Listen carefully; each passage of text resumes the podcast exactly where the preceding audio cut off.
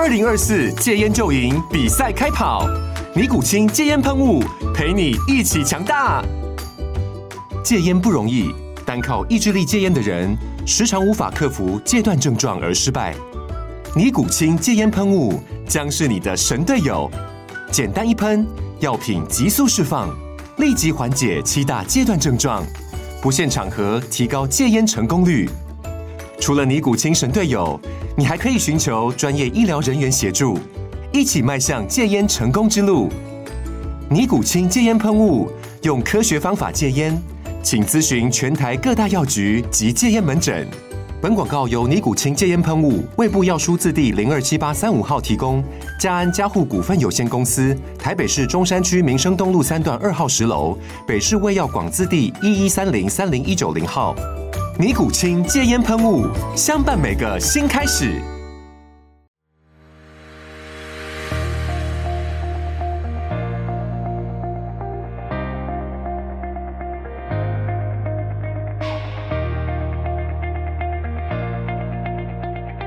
那你刚才讲到说，你的训练知识很大一部分是从听 podcast 来的。那你是什么时候开始听 SSA 训练漫谈？还还有就是说，你除了我的节目之外，你还有听其他哪一些？哦，对，就我 training 的部分，我听就是单车，就是自行车训练听蛮多的，就是呃，看到你列出来的清单而已，这个发白了，真的吗？对啊，是有有听过吗？呃，其中大概一两档有听过，然后我觉得内容都很硬。哦，对，稍微跟我们介绍一下。对，好，第一个就是 as 呃 as a cycling coach，那这是 trainer role，trainer role 就是美国一个，它是一个呃就是 cycling 自行车训练的的软体。你就你就可以当 download 那个 app，然后你就可以，嗯、呃，它就会有课表，然后你就可以根据它的课表来训练这样。那它其实它这些都是蛮，就它它里面有几个 coach，然后他们都是有根据蛮，呃，就是 science based 的 training method。嗯，然后就是会它它里面有些会讨论一些，哦，它它这个这个 podcast 它主要就是以问答的形式进行，就是会有。嗯，他网络上会有人提问，然后、哦、然后那他他教练就会回答这些问题，所以节目才叫做 Ask a Cycling Coach，对，问问我问题这样感觉。对，那他我，我听过一两次，我觉得那个很好，可是不知道为什么我没有订阅，所以我看见你这个回答是，哦，对哦，有这个东西呢，哦，怎么很久没听了？太长了，他有时候都做一一两个小时，一两小时我觉得可以接受啊，其他那些更长。你看，继续，我们继续讲下去。对他他的回答都会蛮呃。就他会他会塞很多的 paper，他说就谁谁做了、嗯、哪一就哪一年做了什么研究，就是非常的呃可能会有人很枯燥吧。就是我你只想听个结果的话，就是不建议。嗯，好，对。然后还有更枯燥的在后面。对，另外一个是呃 empirical cycling，它也是另外一个就是美国的 coaching service。哦，那这个又更更 science 一点。它是纯粹是，它很多是文献讨论，嗯，他就跟你讲说这篇文献他研究发现了什么，就你怎样训练会可以更好，或是你很多，但都是关于自行车的。好，实话回答，你这个它也是都是两个小时起跳嘛，对不对？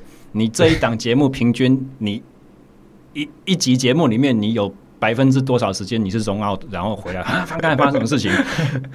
呃，这个我通常都是你知道骑车的时候停，然后就是。呃，你知道有氧就是轻松轻松起的时候听，嗯，会中号的确是会有，就是比如我在你要骑车在在看其他东西，然后哦他刚才讲我就就会真的就就会就会忘记。然后这个 Coley Moore 我找过他帮我开课表，哦，就是在我说我刚才骑那个全国锦标那一场，因为那一年我是准备全运会场地赛，那一年我还转机转到彰化去，然后骑一场呃骑主要是为了要比团队竞速了。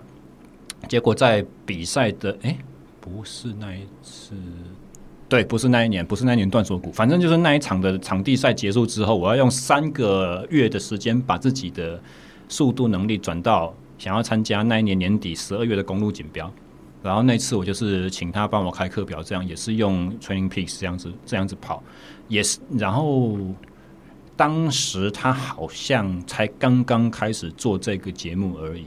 我我会知道他是因为我在我我们在 FB 上面一个场地车讨论群组里面，然后有一个 Cam 在提倡生酮饮食的进来，在问我们这些东西，然后就被 Colin Moore 在里面呛爆。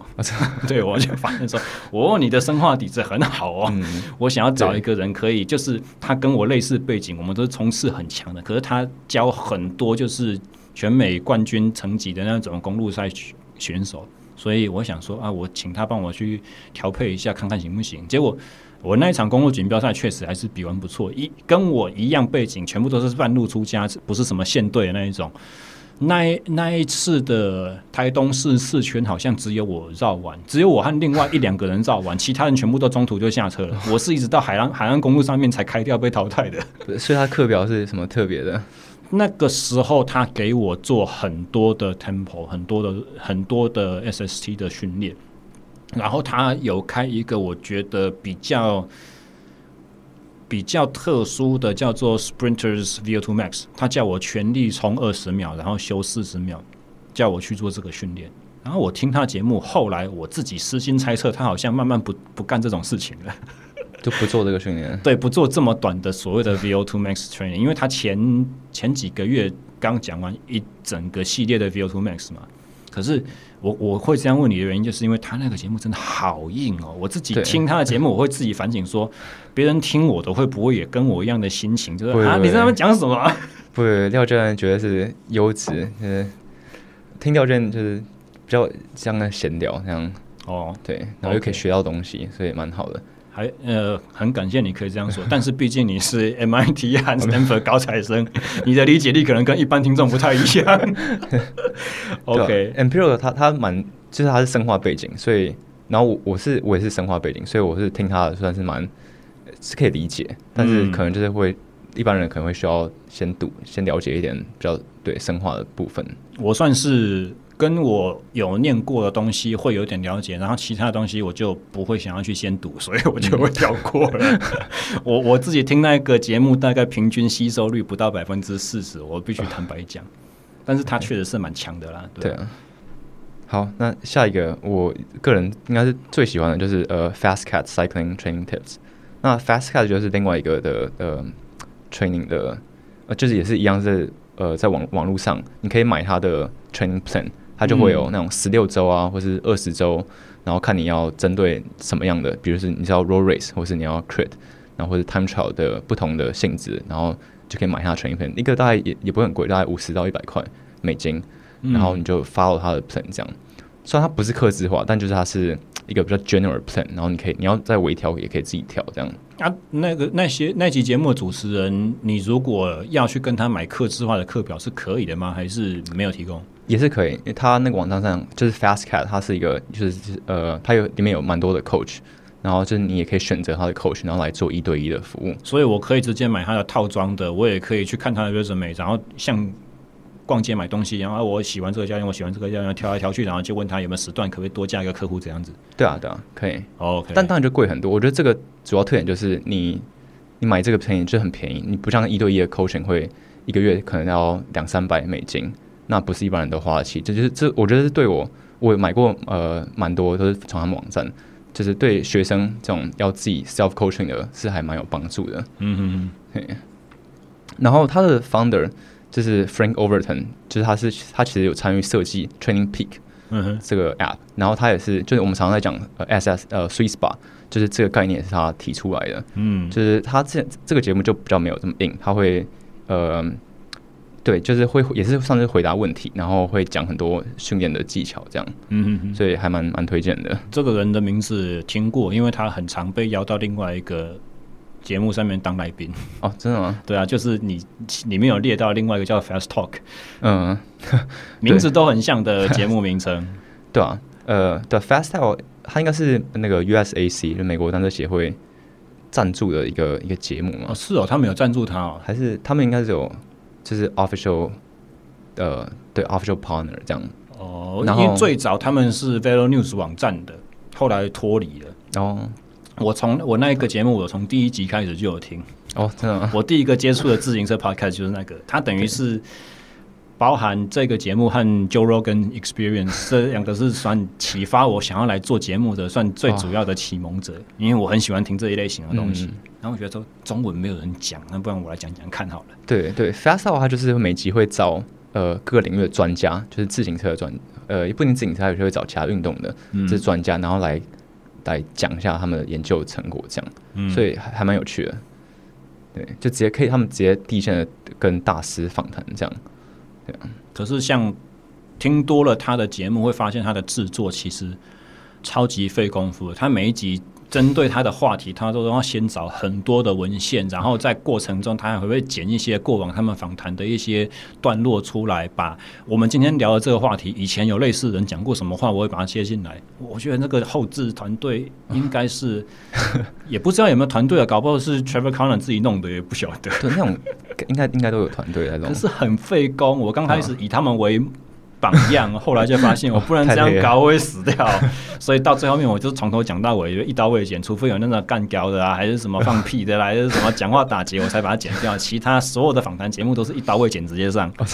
对，我现在只剩下单口，我自己讲的会剪，因为自己讲的时候，有的时候脑袋会打结，就是会有那种嗯啊，然后这个那个，或者是暂停二十秒，那就就要剪掉，没办法。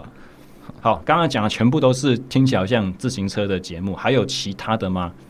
对，呃，其他资源相关就是呃比赛，比赛我最想听就是呃 Lantern Rouge，这个大家我不知道熟不熟悉，听起来红灯笼，对，红灯笼吗？Rouge 不是就是红色的意思吗？因为那个、哦、对对对，Flame Rouge，对啊，就比赛进入最后一公里有一个红旗子，对对对，但它就是一个嗯。呃他就在讲关，他他 YouTube 有频道，他就在介呃，他每几乎所有大比赛都会有，呃，就赛事的 highlight，然后、uh, uh, 然后他会，我觉得他最最让我呃 impress，就是让我 follow 他的原因，就是因为他，我最我最喜欢看他介绍集团呃大集团冲刺的时候，他会然后他会暂停画面，然后指出你你冲刺手从这边，oh. 然后他如何你知道如何移到最前面，然后最后冲线成功，嗯、那我觉得这个是。非常，呃，就是这种是需要你除除了比自己比赛来累积经验。我看，我觉得看这种影片是你可以学到很多。那他他他的 podcast 也是呃，就是会提供，就是介绍很多单车的知识，然后比赛方面啊是非常。呃，叫对，反蛮好的。嗯，这个我是新的，我一定一定要去追一下。虽然我没有比这些比赛，可是看光看这些应该也蛮过瘾的。像你描述的这个，就是图像化的解释。我有听说，虽然我没有去看，可是我听人家在讲 Mark Cavendish 的纪录片，他有讲到说 Mark Cavendish 对这件事情是非常痴迷狂热的。他包含自己的比赛和很多其他有冲刺赛段结尾的比赛，他会找那些赛事转播的。桥段出来，然后一而再三的去分析，然后很巨细靡遗的去去模拟说，这场比赛我要怎么我要怎么冲，我要怎么拼。对，我觉得这很重要，因为你不可能你一年比赛就这么多，那累积的经验你可能一年就是什么三五十场最多嘛。那所以我觉得看影片来累积经验是很重要。那刚好讲到 YouTube，那所以我就再顺便分享另外一个 YouTuber，就是呃 NorCal Cycling，呃，嗯、这个我不知道你有没有看过，我这个我没有。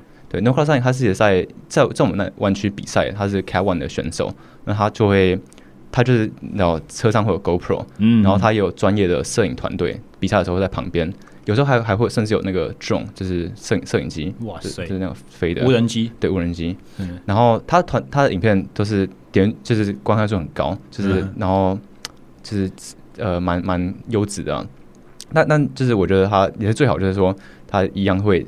因为他是冲刺手，他会介绍呃，就是讲解他们战术是如何执行，嗯，然后他最后是如何选择。因为我觉得，就是你集团冲刺最重要的是，其实就是你最后那都是瞬瞬间的决定，嗯，就是可能场地赛，你知道也也是蛮像，就是那种你最后你你如果往左会被 boxing，那你往右那边可能有个小缝，但是可能会有点，你知道可能还是会 boxing，就是有很多的选择你要做决定，这些都是瞬间的决定。嗯、那你。你要练的话，你每年就是不可能一直比赛，就是你要靠靠这些影片来看，然后来培养你的经验。这样，对，如果是以对台湾的选手来讲的话，要能够做到这些实践，又有一定的困难程度，因为毕竟我们的实力分的是比较开的。所以，首先我们在谈论这些事情的时候，你要能够有能力在终点前，你还在那个摇滚区。对的实力你要有，然后再加上比赛的次数又少，所以你也没有很多磨的这个机会。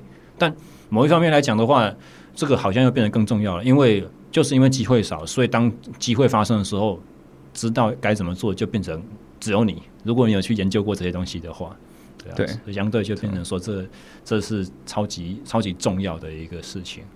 对，好，除了自行车，自行车的还有吗？好像呃，自行车 Podcast 我就呃就没有，但我我其他会另外一个听呃，就除了 SSE，那我另外听的是 Huberman Lab，Huberman Lab 是那个 Stanford 教授。你们学校的对，他的节目更长，靠腰他都四个小时的要求，但他其实跟 Joe Rogan 有点像，就是他是有点闲聊，是吗？哦，因为我比较少听他的访谈，对，对他也是每集会找一个人来访谈，就是一个领域的专家来访谈，但他的内容就是不限于自行车，他是就是任何跟你的 well being，就是让你整个呃。就是一个一个整整体的健康的概念，他是做神经科学的嘛，对不对？对。然后 Huberman，我如果印象没有错的话，他也是健身算蛮狂热的，然后他也有在在打巴西柔术。哦，这我不知道。应应该啦，应该。对啊，所以他他嗯，我。有办法听得进去的是他刚开始的那几个节目，因为他在讲一些简单的，就是关于神经重塑啊，因为这个东西跟我们在教动作、在教数科的指导很有关系，所以我比较有 sense 会听得下去。然后到后面 他的东西也是超硬的，越来越硬，我就无法消化，然后就啊，又四个小时这么长，我就没办法去。没有，因为他的他的理念就是他想要 make 呃、uh, science。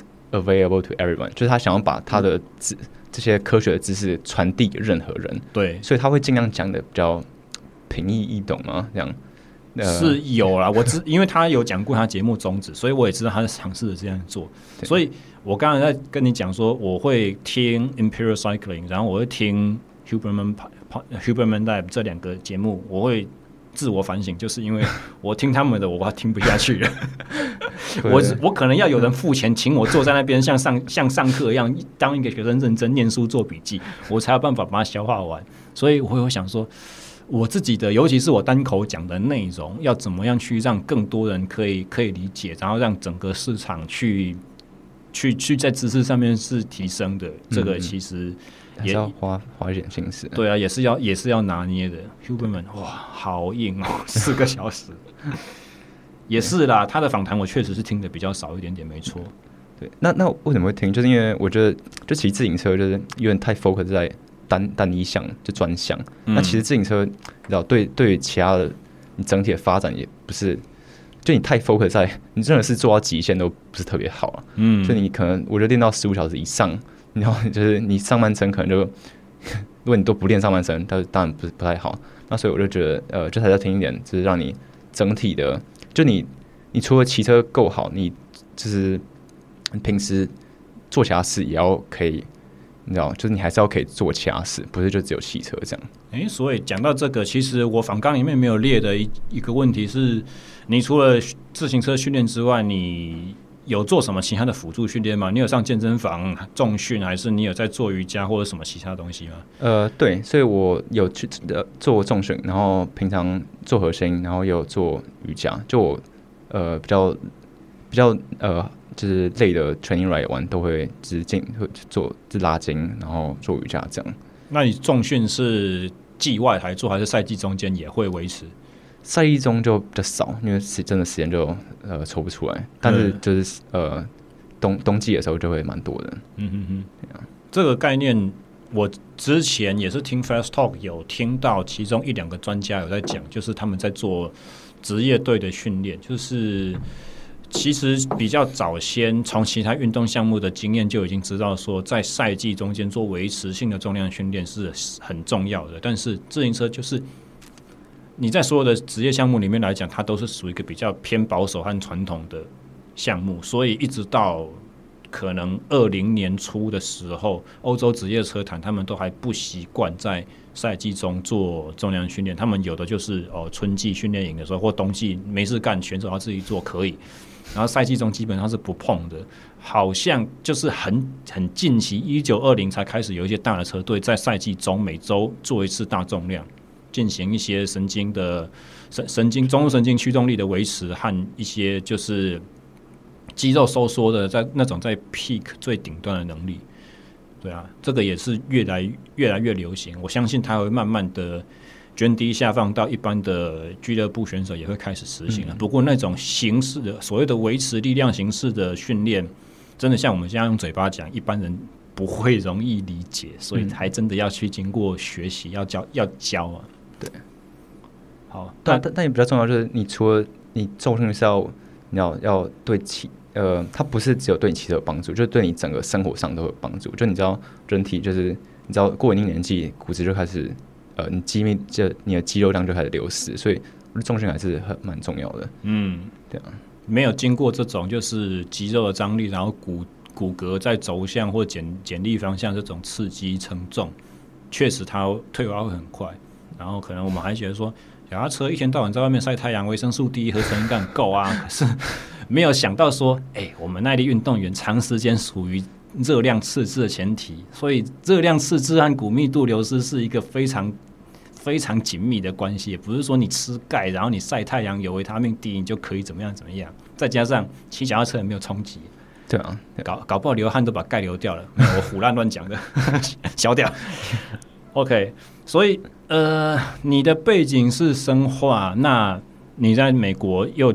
比一些算是正式的比，像是大专系列的联赛，所以接下来我想讨论一个议题，就是美国的业余赛和大学系列赛，它的药检是怎么样去进行的？你有接触过吗？还是你有听过人家怎么做？对，这个我就真的没有没有经验。嗯，呃，就是我们比赛就基本连在全国，我们就大专的全国赛也都没有车检药检。对，我觉得没有车检，对，没有车检，真特殊。因为可能就是一般的公路车，它就是公路车，所以就没有特别车检，所以不会去抓来称称看有没有低于六点八公斤。没有，没有。哦吼，Land of the free。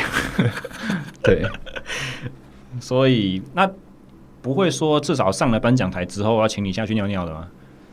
我我个人是没有上过，所以至少对，所以我不知道。嗯。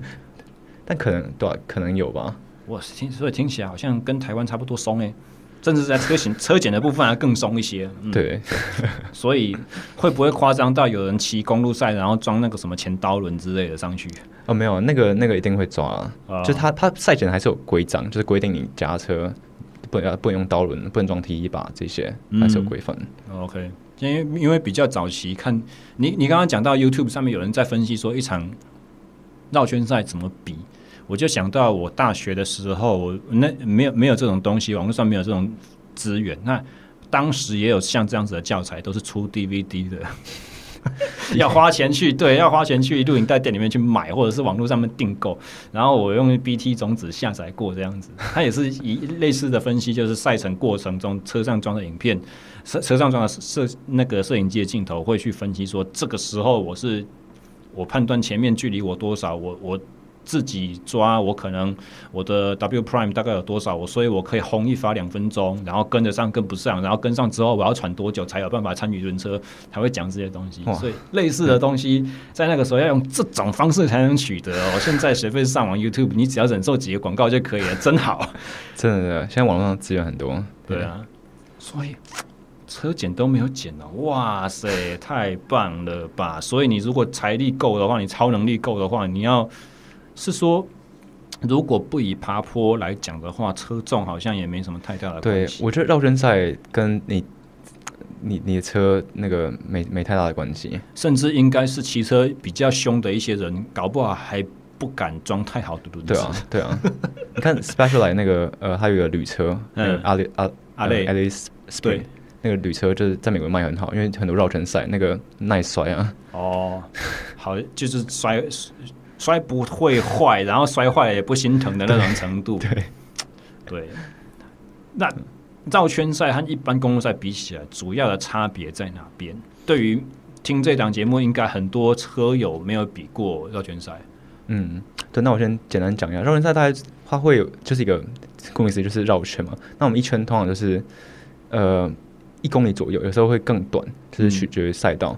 然后呃，然后有时候赛道上会有一些 feature，就是可能有些会是比较急的弯，有些可能 S S S 型的弯，然后有些可能是中间会有一个小坡，然后高速下坡，然后再还要转弯这样。所以呃，对，但但简单说就是绕一个圈，然后我们比赛时间通常是从三十到六十分钟，就根据你的 category，就是呃，就是 P one two 的话，我们最高的 category 就是会是六十分钟。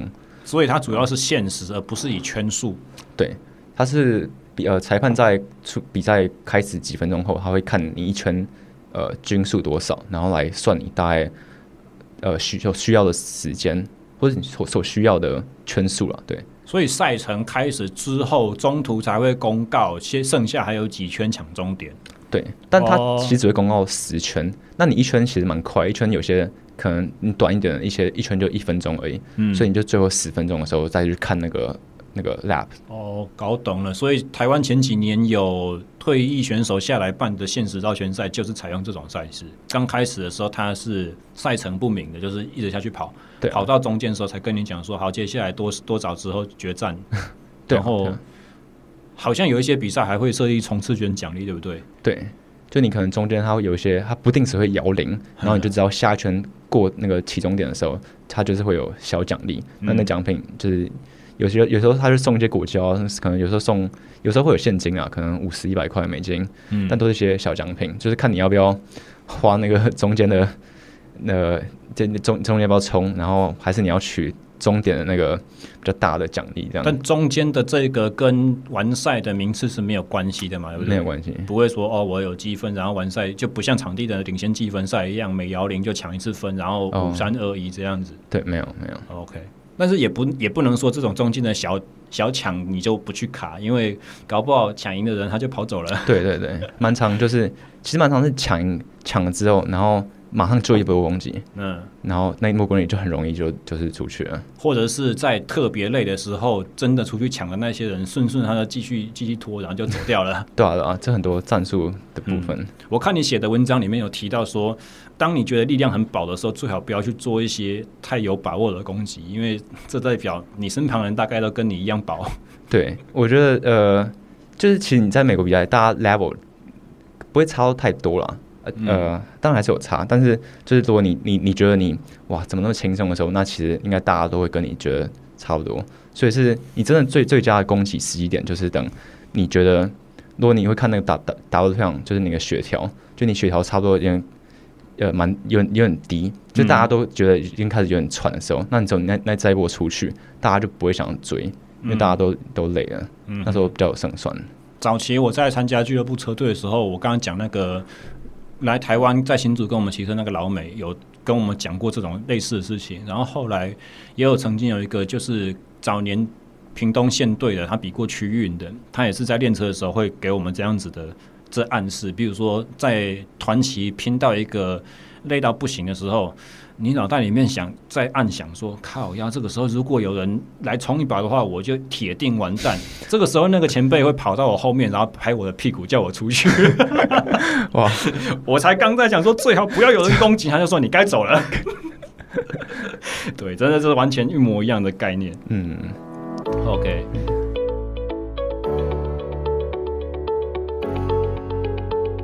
各位车友们，大家好。二零二四的赛季，你们各位有什么样子的目标和计划呢？节目播放的这个时候是一月底，哦，差不多也是时候该为今年的赛季做个准备了。那如果你是身处中部的朋友们，告诉你一个好消息，廖教练，我目前在台中市北区的史壮健身作为场租的自由教练，所以如果你是中彰投地区的选手，你对今年的赛季一些赛事有一些呃。抱有一些积极的目标，重量训练可以改善身体的不平衡，增加骨质密度，以及提升肌肉接受神经讯号之后快速产生收缩力量的反应，呃，重而可以改善在中低强度的时候运动的经济性。哦，所以做重训其实不只是改善冲刺能力而已哦。所以，呃，中部地区的朋友们。如果你以前没有做过重训，或者是你没有被教练带过，不知道如何正确的操作重量训练动作，或者是规划自己训练课表的话，欢迎透过脸书、IG，或者是直接在节目的留言栏位留下讯息跟我联系。廖家燕本身以前是自行车专项，同时在二零二一至二二年呢，在国训中心也担负自行车国家队选手的训练。所以，想要积极做好今年的准备，突破自己自行车骑车表现瓶颈的朋友们，别犹豫，欢迎洽询。以下让我们继续收听节目内容。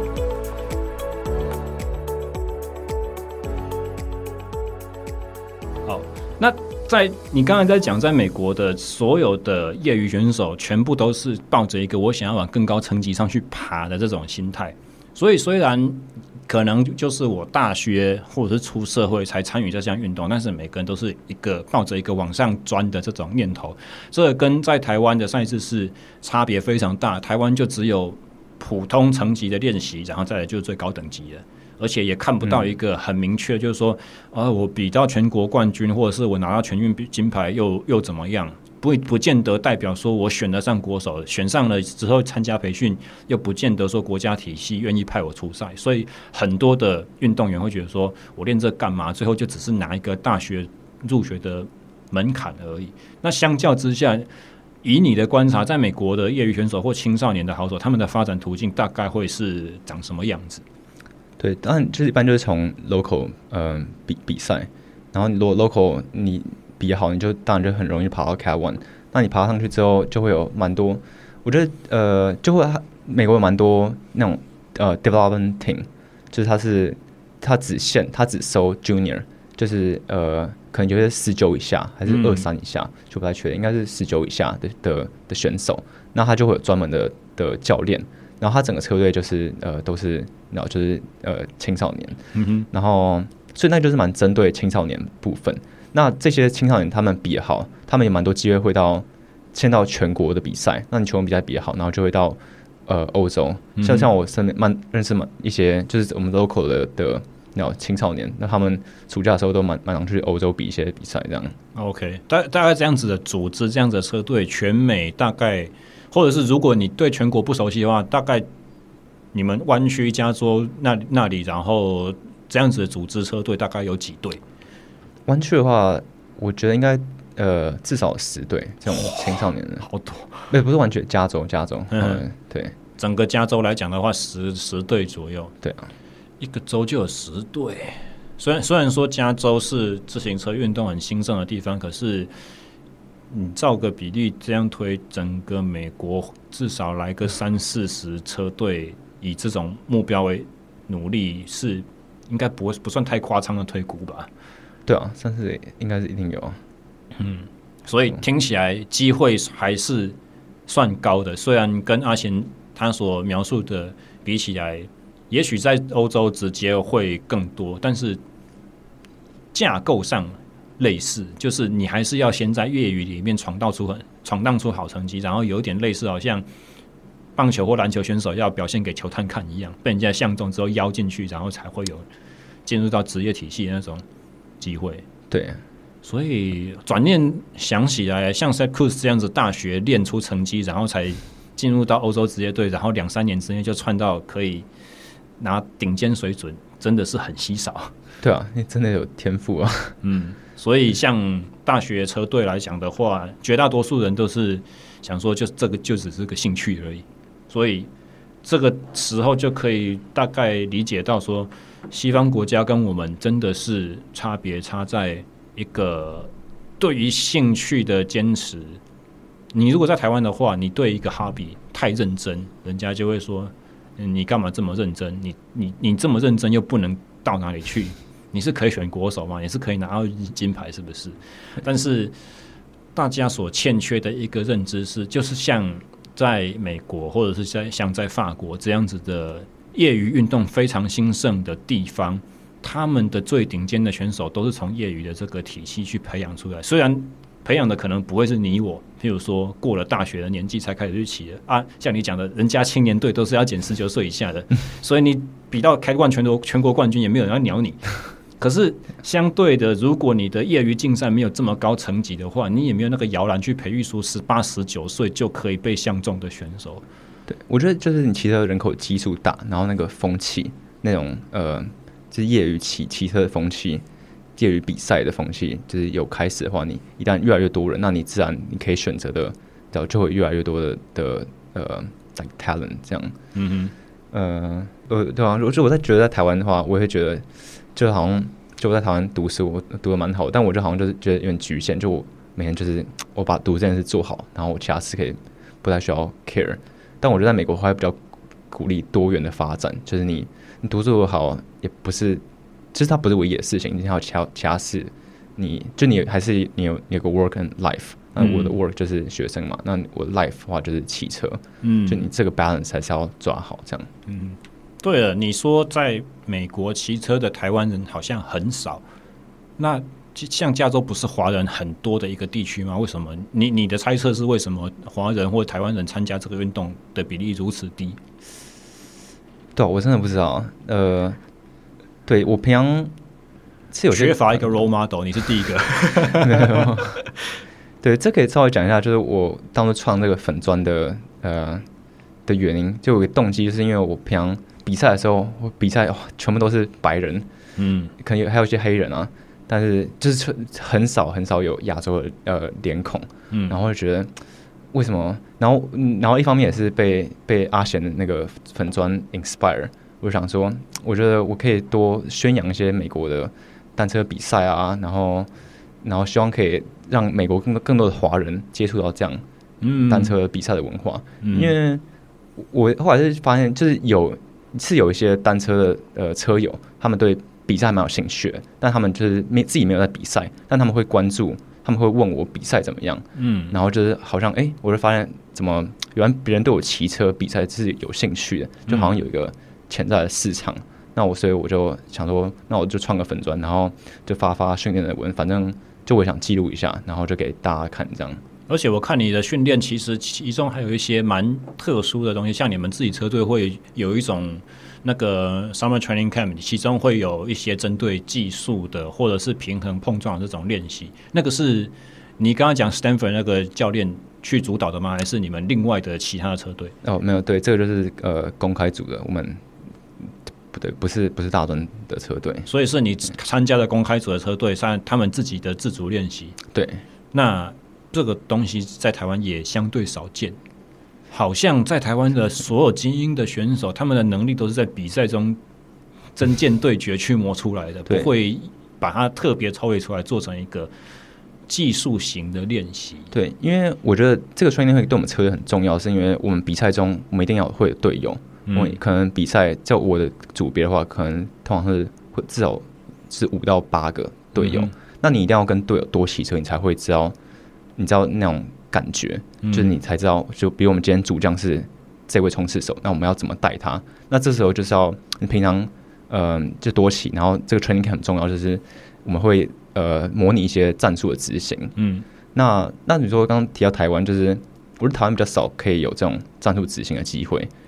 我觉得好像可以办这种执行的场地也不太不太多啊，几乎没有没有安全的街区，蛮、嗯、安全的道路可以进行这些磨练。嗯，不过还有一些就是好像类似趣味竞赛一样东西，或者它不是一个比赛，它就只是游戏性质的。你你你对于这这一类型的练习最有印象的是什么？可以跟我们分享看看吗？哎、欸，可以。就我们那时候有练一些技巧，比如像是 bunny hop。就是要跳过一些障碍物，嗯，然后或者是呃要传递水壶，要我们我们那时候有分分组团队竞赛，就是我们是四个人并排，然后从水壶从最右边传到最左边，嗯，然后我们来看哪一队传的最快，这样，OK，蛮蛮有趣的。好，那嗯，像这种东西的话，也是在台湾的话，可能会归类于。玩过一次两次就不会再继续做的事情，大家会做一次尝鲜。我我我我会之所以会这样讲，是因为我办过哦，真的吗？很灰心。办过第一次之后，第二次就没有再来了。然后第一次的人数也是非常少。那我觉得那个东西是会是很有很有价值的。可是，在台湾基本上几乎所有的运动单项，不要说自行车啊，几乎所有的项目，他们都会抱着一个。呃，教练，你本身的资历是什么程度？或者说你现在强不强的这种眼光？如果现现在在想要教我这个人，他没有过往很辉煌的资历，他没有拿过什么全运金牌、全国冠军，我当过国手，我出国比过赛，或者是他现在在我们车队平常跟我骑的被我电的要死，他就很烂。那我凭什么要跟你学？大家会比较有这这样子的意识，所以有一些比较技术层级的，或者是说像比方说，如果我们要切入其他的单项，那他单项的技巧训练已经非常熟悉。我们要讲一些力量训练，我们要讲一些体能，我们要讲一些恢复这种原则，或者是像以前我在国训的时候，我们会有营养组的会想要去向单个队伍去推一些营养的基本概念，常常会被抗拒，常常会被怀疑说这个真的适合我们吗？嗯嗯，就会有信任，已经信任你的教练，但还是他们会觉得说这个也许跟我们过往的经验不符合，所以我情感上信任你是一回事，但实际上我操作的东西又不会照你的去做。对，我觉得台湾人就是很容易不信任专业。嗯，对，那那比如像我们刚刚讲的那个 podcast，就是他的那些教授，他们其实会会比我们这些半职业的呃，就是业余选手快嘛，也也不会嘛，但他们就是这个领域的专业。对啊，他甚至没有骑脚踏车啊。对啊，可当他讲一个机制，说讲你睡眠怎么影响你的肌肉生长的时候，你要还是要听啊。对啊，对啊，那个不会骗人的。对，所以对了，另外你有谈到说你听的 podcast，其中还有一个是大叔艾伦斯。对啊，所以其中那个大叔张寿生，他也是早期在美国有闯荡过一年的。那我听他的经历和你在美国比赛这个环境，听起来好像他的那个年代和你们现在在比的差别有点大。因为他有跟我讲说，他们当初是每个州每个州有很有很多的公路多日赛可以比。听起来你们现在在比的公路多日赛，好像业余的很少，几乎没有。有的话就是。呃，连续多天的绕圈赛这样子而已。对，这不算不算多日赛，对吧、就是要那种真的呃，三到七月多日赛。美国现在目前就只有几个比较大的，就是 Joe Martin，、嗯、然后 Tour of Hila，然后 Tour Some Bicycle，可能就十个左右吧。就是那种全国性质的多日赛，而且好像有一些大的职业赛也都不见了。对啊，现在还有环加州吗？职业环加州？对啊。对啊，取消了好几年了。对啊，在疫情以前就没有了，不是？好可惜啊！所以你你的猜测是什么样子的原因？为什么台在美国的消费市场会有这样的演变？嗯，应该是就赞助吧，应该主要就是赞助商减少，但我也不知道他们移到哪里去。嗯，该不会是真的跟 Armstrong 被剥夺黄帆黄山有关系？大家开始对多日公路赛没有兴趣。但希望今年 Zach Cruz 那个。让美国自行车会重新起来一点。你你参加的其中有一个比赛，它的简称叫 TOAD，T O A D。你刚刚讲说它不算正式多日赛，为什么？对，TOAD 它全名是 Tour of American Stadium，它是呃一个多日的绕圈赛。美国放牧地区，对，它在 Wisconsin 是很多很多牛的地方。嗯，然后它就是它是十一天的，奖品是起司吗？对，没错，没错。他赞赞助，我随便乱讲的。对，他赞助商就是呃，就是美国畜牧协会之类的。对啊，但他就是十一天的绕圈赛，然后每天都会换场换换场地，所以十一天都在不同的城市。他就是非常的有趣，因为他每天等于赛道不一样嘛，所以就会有不同的体验。就是每天对呃不同性质的选手也不不太一样。这样，那他会有十一天的总冠军吗？他有分前六天跟后五天。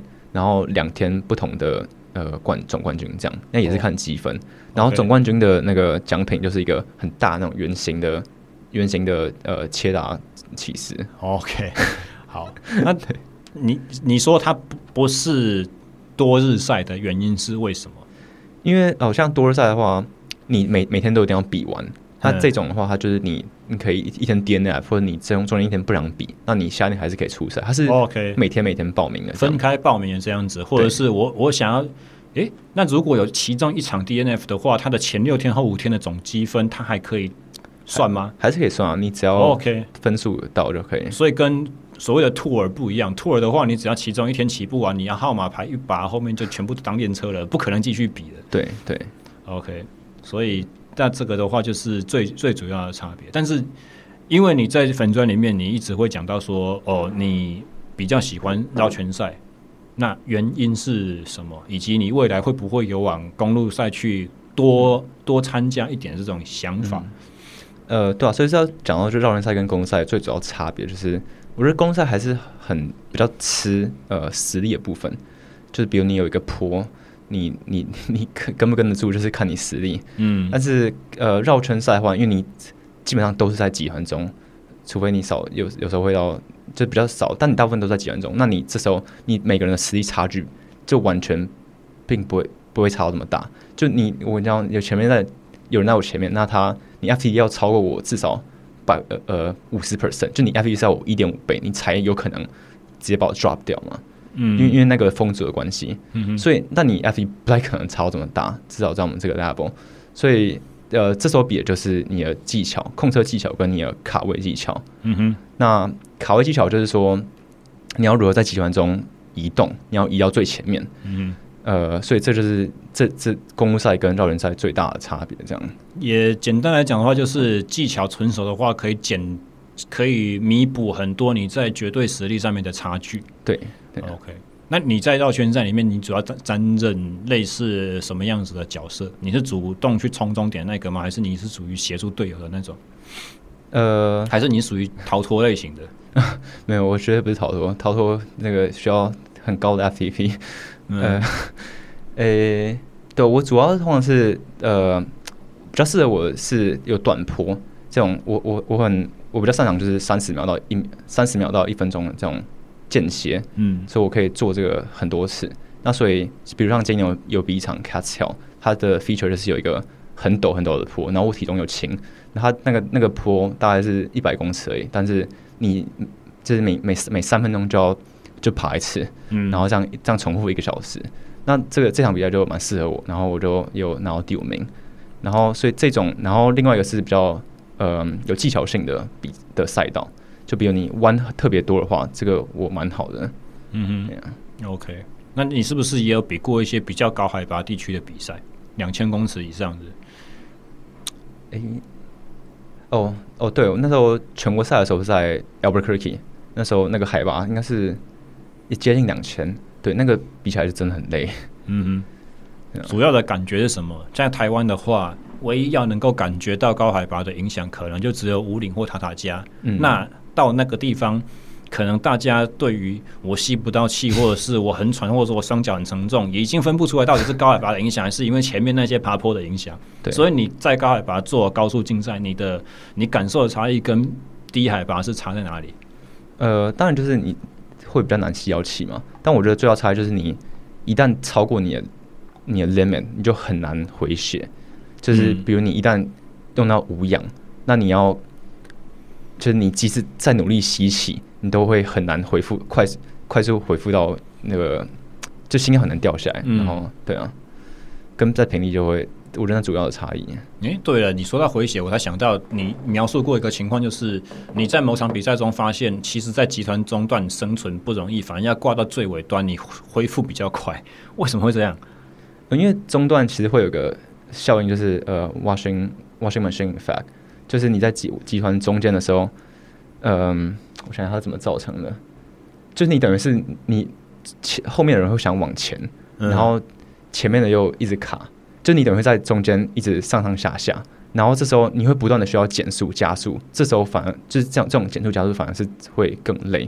那你在后段的话，你只要会更 steady，你的速度会比较平均。尤其是你过弯的时候，你可以不用，因为你不需要呃，你不需要跟前面的人保持很太近。你过弯的时候，甚至可以稍微呃放开距离，然后你过就出弯的时候再加速跟上就可以。嗯，不知道这样讲有没有？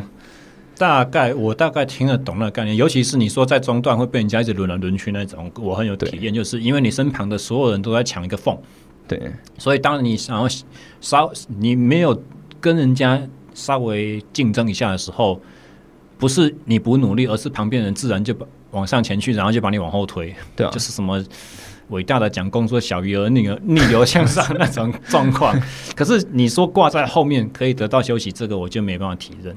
有可能是因为我过弯技巧太差，所以我在后面的时候都是被人家拉手风琴在做间歇，一拉开就太开，哦追追追啊靠，要追不上，然后追上的时候大脚慢掉了，然后就没有办法去没有办法往上去取得那个位置。你就是要知道什么时候他们会慢，然后你就比他们早慢，然后你就慢慢的追上去就可以。嗯嗯嗯嗯，就是要要知道一点对，所以 dynamic。我现在知道这件事情，但是我没有像你一样一个礼拜比一场赛，我还是不可能一辈子都磨不出这个 这个能力出来的。可以多看影片，那个就是跟知道这件事情，知道考试会考这件事这些东西，像考试的时候我写的出来是两码的事一样。嗯、OK，好，节目到这边，我们差不多准备的话题都已经聊过一轮，接下来你有没有一些想到一些天马行空的其他的东西，是刚才过程中忽然想到了，可以跟我们分享一下？哦，诶、我是想说，就是我，我就是创这粉专，就是呃，跟阿贤蛮蛮类似的。不过，我是觉得，但阿贤，我觉得阿贤，就我就是前几天有在重听您跟阿贤的那个访谈，就我就觉得，但但是阿贤的目标就是他是蛮，他定位蛮明确，就是他想要带到职业的车手那个位置。嗯、但是，比如，但不太可能大家都到到职业嘛，或是或是以接车为生。嗯、但是，我觉得就是。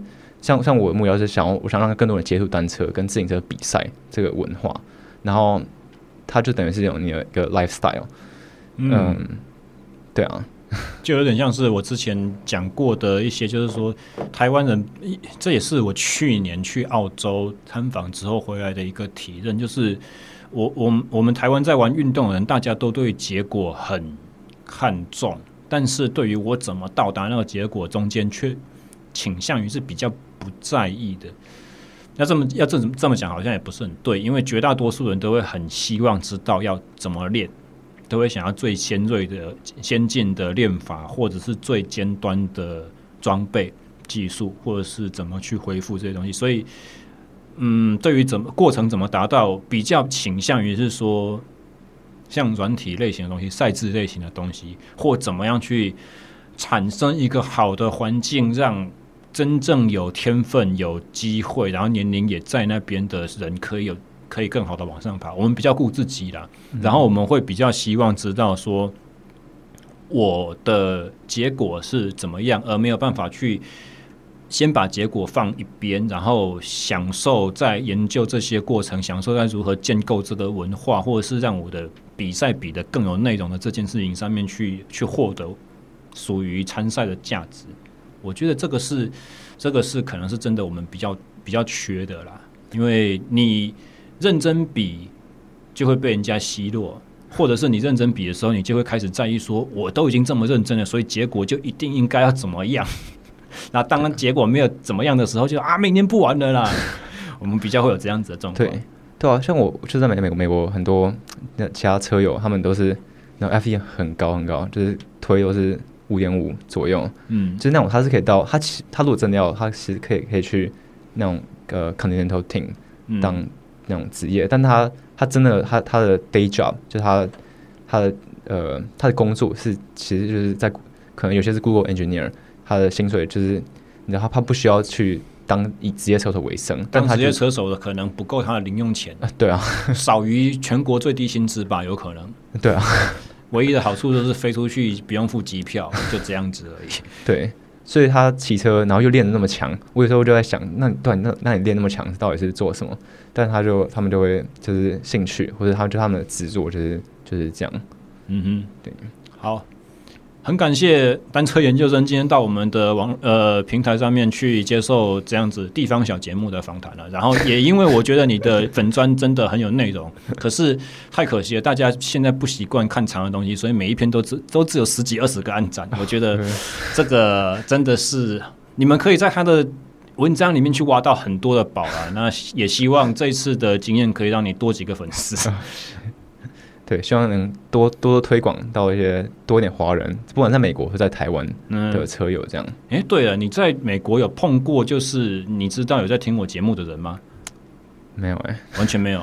对啊，因为你帮我多带几个听众来好了，让大家让北美地区的 IP 不会是只有那种转贴，然后说让我出我我让你出名这种，我我现在好多哦，这个知道是诈骗吗？因为我在。我的 hosting 我是放在 SoundCloud 上面，然后我在 SoundCloud 很长很多时候被人家分享，然后我过去看那个分享里面都是说如何让您的原创音乐瞬瞬间透过呃我们什么得到几几百万个听众之类的东西，我罐头就机器账号，对 对，所以我希望我从北美那边来的流量不要都只是这些，嗯、多一些真正的人在听。对，可以，可以，我到时候一定帮你多多推广。OK，好，感谢，再次感谢单车研究生到我们节目上来受访。那喜欢我们这一集节目的朋友，欢迎帮我按赞、留言、订阅和按分享。这这四个我好像讲的顺序不太一样，算了，反正你们知道该做什么事情就对了。还有。呃，如果你身旁有朋友在骑脚踏车比赛，你觉得这个内容对他可能会很有帮助的话，也欢迎帮我直接告诉他 SSE 训练漫谈这一档节目哈。那以上就是本周你们听到的东西，应该是两个月之后才发生了，所以下个礼拜会干什么，我也不晓得。那就先这样吧，下周再见，大家拜拜。拜拜。哎，好了，谜底揭晓哈，就是你们现在听到这集节目的时候，下礼拜会发生什么事情呢？下礼拜会停更啊，因为廖教练我去国外度假去了，呃，所以也是因为这样子啦，所以这个礼拜就啥必死一下，一口气连发两集哈，好让大家单车研究生上下集的访谈一口气听个过瘾哈。然后还是要呼吁一下，就是说，因为。呃，像刚才节目末尾所讲到的 SoundCloud Hosting，它有一些数据上面的问题，所以如果你一向是透过 SoundCloud 收听 SSE 训练漫谈的朋友们呢，呃，这边宣达一下，之后在 SoundCloud 会停止更新，停止上传新节目。哦，因此，如果你们这一集有听到的话，那代表说我的第六季一二集我还有在手动传到 SoundCloud，但之后的节目从第三集开始的话，可能我们就有必须要麻烦各位移驾了哈。不管是直接到 First Story 网站上，或者是你改选择 Apple Podcast、Spotify 还是 Google Podcast 这些平台，或者是呃跟 First Story 网站合作的国内音频最大的平台 KKBox，都还是有办法。听到我的 SSE 训练漫谈，好，以上就是小小的讯息宣达，那我们就下下礼拜再见了，大家拜拜。